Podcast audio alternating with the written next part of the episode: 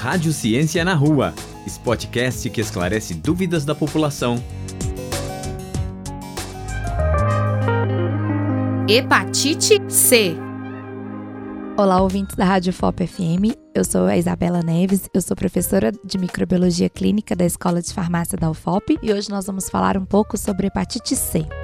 Bom, a hepatite C é um processo infeccioso que vai gerar uma inflamação no fígado causado pelo vírus da hepatite C. Gostaria só de relembrar que o termo hepatite, ele diz respeito às inflamações hepáticas, ou seja, as inflamações do fígado, que nem sempre é causado por um vírus e que no caso das hepatites virais, nem sempre é causado pelo vírus da hepatite C. Nós temos cinco vírus e o vírus da hepatite C é um desses vírus transmissão da hepatite C vai acontecer pelo contato na corrente sanguínea, né, com sangue contaminado com o vírus. Nós temos dois pontos muito importantes na relação da transmissão da hepatite C. Primeiramente, ela é uma infecção sexualmente transmissível, então é o contato nas relações sexuais. Segundo, um caráter muito forte, não é exclusivo, mas é muito forte dessa hepatite, que é a contaminação por agulhas e seringas contaminadas pelo vírus vírus, que pode se dar aí pelo uso compartilhado de seringas para as pessoas que fazem uso de drogas ilícitas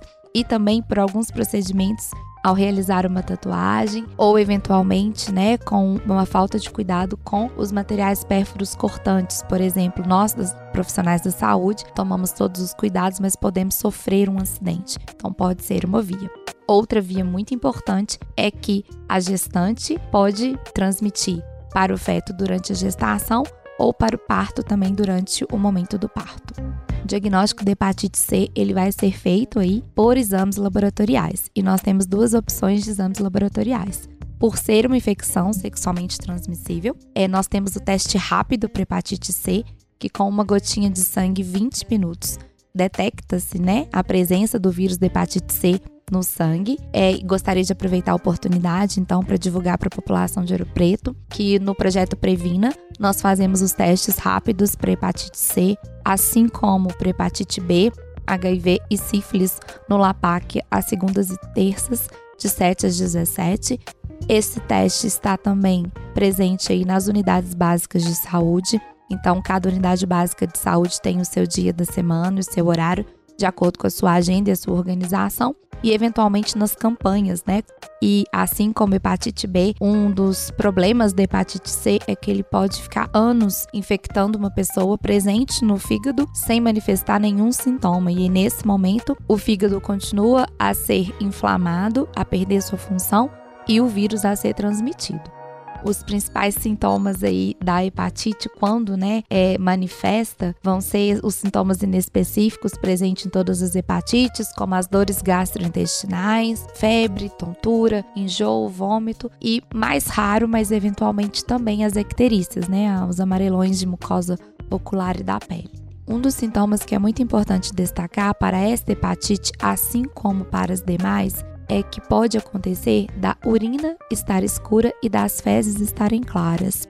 E muitas vezes o paciente não está sentindo dores, não está sentindo febre, não está com sintomas gastrointestinais como a diarreia, o enjoo, mas a urina escurece e as fezes ficam claras. Caso isso aconteça, procure imediatamente a unidade básica de saúde e comece a investigação.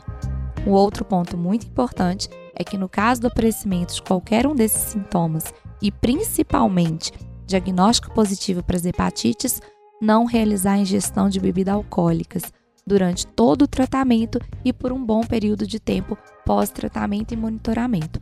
Para quem tem a hepatite B e a hepatite D que não tem cura e vão se cronificar, também evitar ao máximo, se possível, interromper a ingestão de bebidas alcoólicas.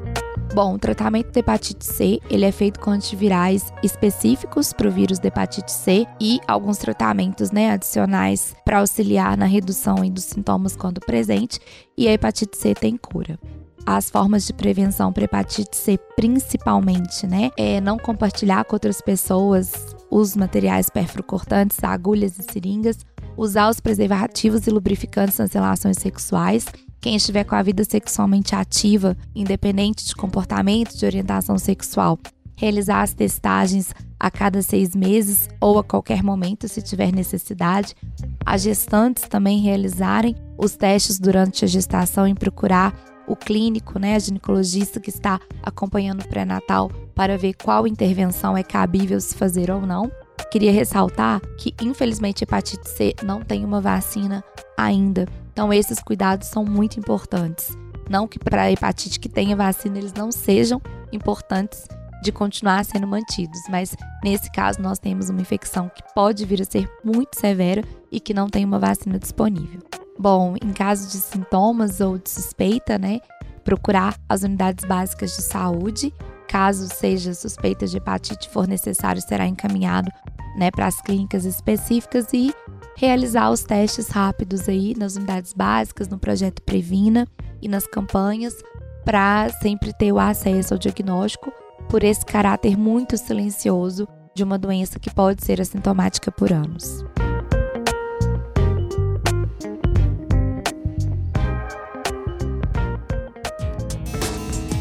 Rádio Ciência na Rua, Spotcast que esclarece dúvidas da população.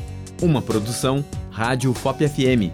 Realização Universidade Federal de Ouro Preto e Fundação de Educação, Artes e Cultura.